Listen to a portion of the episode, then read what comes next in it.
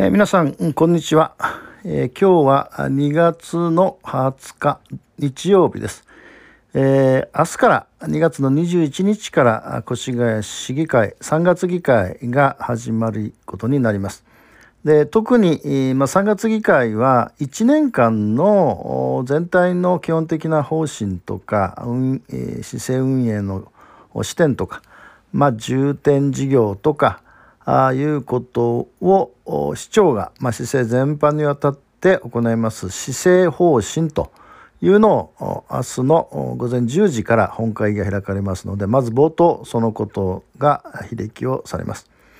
えー、でまあ教育行政については教育行政方針として、まあ、教育庁から、まあ、それぞれ、えー、本会議場での話があってその施政方針演説や教育行政方針でも触れられますが、まあ、重点事業も触れられますがこの重点事業を含めてさまざ、まなこの行政サービスとか制度とか荒公共施設維持管理とか、えー、まあこれらを実現していくための裏付けとなります予算、えー、1年間の向こう1年間の予算です。令和4年度の当初予算と全体でま1800億円を超えますが、この提案も明日行われることになっております。でこの話は明日以降の議会の中で、えー、特徴的なものについてお話をしますが、まあ、今日はその前段として少しいくつかの情報をお話ししたいと思います。えっと一つはですね、えっとまず、えー、っと大沢にあります越谷市の体育館、まあ、古い体育館があったんですが、これを建て直すと。まあ、仮称ですが、越谷市立地域スポーツセンターということに、まあ、仮称ですが、建て直します。で建て直すについて、えー、まあ、ずっとこの間、財政上の問題を含めて、いわゆる民間との連携、まあ、公民連携とかいうふうに言いますが、まあ、私は主に財政面が大きいと思うんですけども、えー、っとまあ、公共施設の体育館とか防災備蓄倉庫とかを含めて、えー、できるだけ、えー、民間の、まあ、資金ですよね。あるいはまああんまりノウハウはあの実際は活用されませんけど、まあ、民間のノウハウみたいなことを入れるといういわゆる PPP と言いますがあその方式であると。いうことが、まあ、決まりました。で、えー、っと事業開始があ2020年、えー、6, か6ヶ月間で、まあ、今あの体育館はあの解体をしているところです。でそこで解体した後ですねこのスポーツセンター出来上がるわけですが、まあ、当然その民間の方が事業者がこの運用をするので、えー、まあどういうやり方がいいのかっていうのを、えー、地元の、まあ、市民アンケートっていうのを、えー、越谷市は令和2年の2020年からえまあ、計画を作って、まあ、市民アンケートをして、え、で、え、結局、まあ、大体事業費が23億円程度かかるというものです。まあ、したがってこのこんなにかかるので、まあ、直接的に市があ全額を税金でやるということにならないということを判断して、まあ、簡単に言えばですねあそこの土地の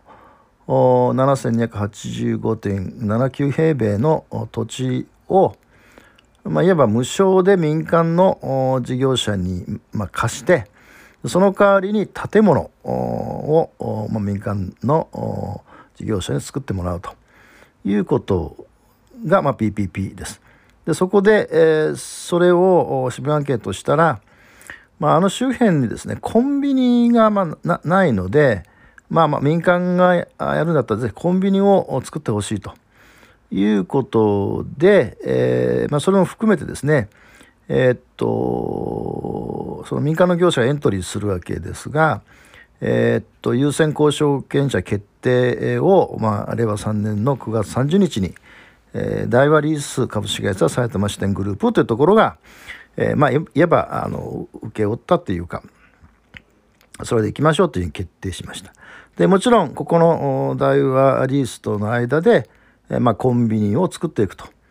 いうことで確かあの周辺はコンビニがないのであれは大変便利ですし、えー、まあコンビニが今はどうか分かりませんが、まあ、24時間営業なんかしてるので、えー、まあお隣は消防署で、まあ、消防署も24時間体制ですけど。えーまあ、24時間やるかどうかは別にしても地元で、え、コンビニということで、まあ、おそらく商店街の皆さんにも相談したと思うんですが、まあ、それはいいいでしょうとむしろぜひやってほしいということで最初、まあ、私の意見私の説明が強制がありました、まあ、その時私は民間の活力を入れるっていうのはコンビニを作るっていうことなのかなと。えー、もっといわばその体育館という公共施設をどうやって地域の皆さんと一緒の公共のものとして、まあ、自覚してもらうのかと。これもずっと言い続けてるんですけど、えー、やっぱり地元の皆さん声を上げるだけってあれをやってくれこれやってくれっていう、まあ、財政問題をほとんど、まあ、あの関与せずに言うとまああれやってくれこれまあ出るんですねでもちろんまあその結果的に地元の皆さんがそうだということだったんでまああそれで、えー、大和リースも含めて OK ならばやむをえんということを思ってたんですがところがですねでその案を令和3年10月です9月30日に、まあ、あの大和レースに決まって10月に大沢の自治連合会に、えー、まあそういう計画があるんだということで、えー、説明をしたと。ところがですねその、まあ、コンビニというのは、まあ、体育館と併設する、まあ、別の塔で体育館の中にじゃなくて別に作るんですけどで、えー、県道側あもちろん県道側あそこ走ってるんですが県道側に設置することなので、まあ、再検討してほしいと。でまあ、例えばコンビニがこうこうできると当然その周辺道路がまああのな車が入ってきたりして交通量が多くなるので、まあそこは通学小学校の通学路になってるので、まあ、危険だとかですね、えー、まあ今でもそうですけどあのその車の工事車両の搬入とかでも危ないとかいうことで、えー、出て、えー、結局ですね地元の要求だというふうに言ってきたんですけどもこの大沢自治連合会が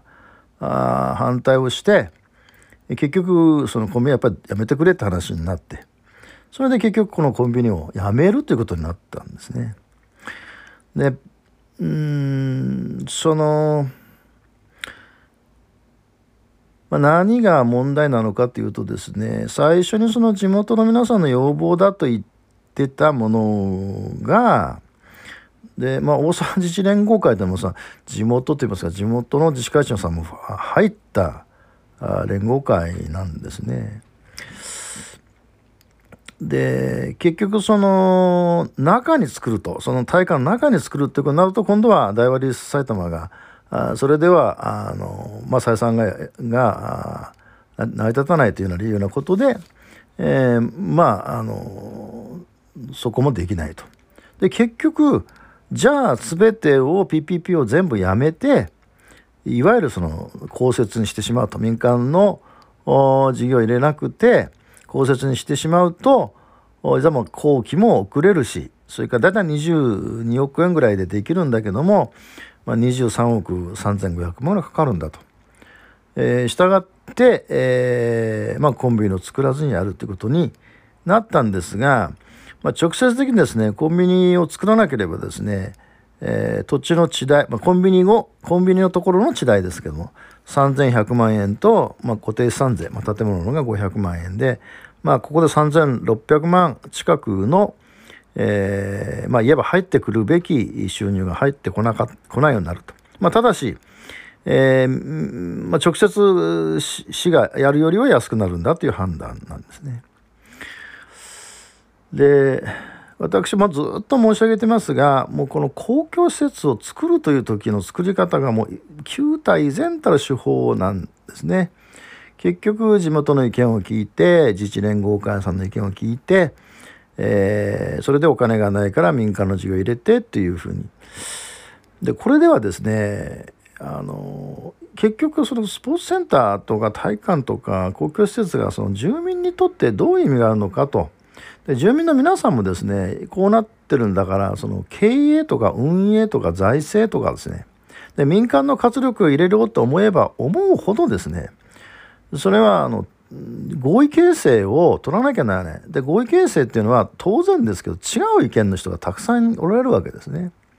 で違う意見の人のことをきちんと聞いた上で全体でどこに、えー、合意を図っていくのかということがもう皆目9体右肩上がりの時のやり方をずっとやってるから、まあ、こういうふうにですね2点3点するような形で、えー、結局最後の理由は財政がかかるからやむを得ないじゃないかという言い方に、まあ、なってしまうわけですね。でまあ、これはだから民間活力を活用したっていうふうには、まあ、とてもならなくて、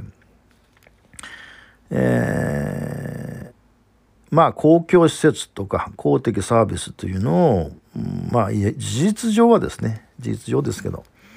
えー、考えてないということになりかねないというようなことが、まあ、一つです。えー、っとまあ関連してですねこれはお話をした方がいいと思うんですけどえっとそれ以外にですねえっと、越谷市道の駅の整備計画っていうのが今進んでいます。まあ、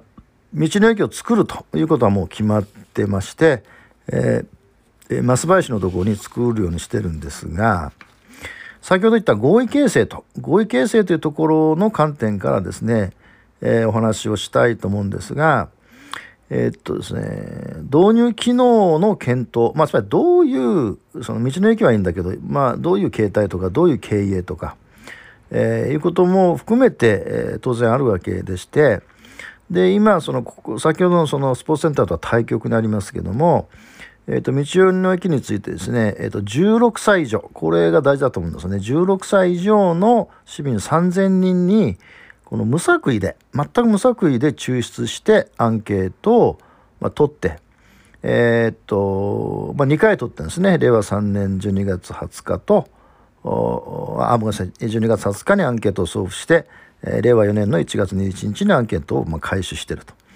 いうこと。まあ、これ一つの、あの、まあ、民意といいますか、市民が何望んでいるかってやり方ですね。それから、もう一つは、農業団体のヒアリングというのをやってます。で当然あの増林は農地地区でありますので、まあ、農業を生かした施設になっていくこともあるので、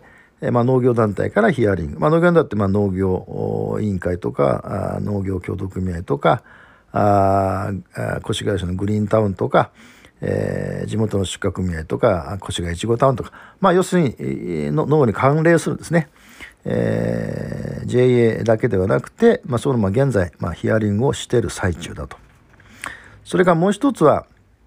えー、っとまあこれはあの最初からあの前提なんですけど防災機能をあのかまあの兼用するということはもうずっとあるので、えー、っとまあ、災害時にですね、えー、防災拠点としてどういうものがあるのかということについて、えー、っと防災の専門家から聞き取ったりそれからそのいわばあの先進の自治体、えー、妙高市というところで、えー、道の駅荒いというところにまあ調査に行って、まあ、どういうものかっていうようなことを、まあ、聞き取ってるわけですね。まだもちろんこれを聞き取りながらどうしていくかってことなんで決めてないんですね。でまあ一般的にはですね、まあ、道の駅どういう欲しいかというと、えっ、ー、と、まあ、レストランとかですね、カフェとかですね、えー、農産物の売却口とか、あ物産販売施設とか、あ公園とか広場とか、まあ、大体こういうのが、まあ、上からずっと上がってくるんですね。で大体同じような傾向に、まあ、あの16歳から80歳以上まで大体同じような傾向になってます。で、え、まあ、一番多いのはですね、え、農産物直売所みたいなのが多いんですけどもただまああのこれはあくまでもアンケートなので、まあ、こういうふうにしますと決めてるわけではなくてこのこれを受けて一体どういうプランにするのかとかどういう人たちがこの決定していくのかってことも実は決めていくことなのでこれがこう、えー、要望があるから決めるということじゃないというやり方ですね。もう一つですねえっと南新越が南越谷のところにですねあのサンシティがあります。これはずっと前話したと思うんですけど、サンシティが第三セクターでやっていて、えー、まあ、あのイオンが撤退することによって、まあ、事実上経営が成り立たくな成り立たくなって、えー、第三セクターは まあ解散をして、えー、残った土地を市が買い取ったという話ですで後のその広い土地をどうどうやるかということなんですよ。これもですね先ほどの合意形成のところで同じことを同じって言いますか同じようにやってるのは一つはですねえっと、市民参加の仕組みのところ、取り組みのところで、ごめんなさい、取り組みのところで、やっぱ同じようにですね、市民の意見交換会、これはまあアンケートじゃなくて意見交換会です。で、これもですね、同じように16歳以上の市民は2000人です。で2000人の方に無作為で意見交換会に出てきてもらえませんかと言って、えー、20人の方がですね、えー、いいですよと言ってくれて、えー、で、まあ、オンライン方式でこれからですね、え令和4年1月から2月中旬で全3回、えまあすでに1回目行われたと思いますがあこの意見交換会をやるっていうのが一つです。でもう一つはですね、えー、この広場とか公共空間の在り方に関するこのワークショップ意見交換会にもう少し、えー、テーマを絞ってですね憩いの場とかにぎわいの場となることを目指して、同じようにですね、20人から30名の方で、えー、っと、なっていただくことにしてまして、これは公募です。す、えー、で、にあのホームページに載ってると思うんですけども、同じように、えー、令和4年1月から2月下旬までで全3回で、これはま対面方式で、もう少し絞って議論をしようということになります。えー、で、さらにですね、えー、これはこの事業者あ先ほどそのスポーツセンターのとこも出ましたが事業者も必要なので、えー、オープン型、まあ、公募型のマーケットサウンディングといって、えー、まあ、民間事業者がエントリーしてもらうためのさまざまなあこの、えー、て言いますかね、え個別のこうやりたいとかこうできるんですか？とかあるいはこう市はどう考えてるんですか？みたいなことを行っている、まあ、要するに参加希望の事業者を募集してそれでもうすでに1月7日今年の1月7日で、えー、規模は締め切ってまして、えー、これからですね今あのそのそれぞれのエントリーしてきた業者事業者の方と個別にこう話し合いをしている状況で、まあ、3月上旬ぐらいに、えー、まあその話し合いを基本的には終わるようになってるんですがやっぱり20社から30社程度を想定してるんですね。えー、まあディベロッパーとか建設業者とかいうことなんですが、まあ、あのあそこは、まあ、ホールはもちろん残すようにしてますし、まあ、図書館の運営なんかもありますから、まあ、それをやってる経やってる既存の、まあ、ややった経歴のある施設業者などをまあ想定しているんですね。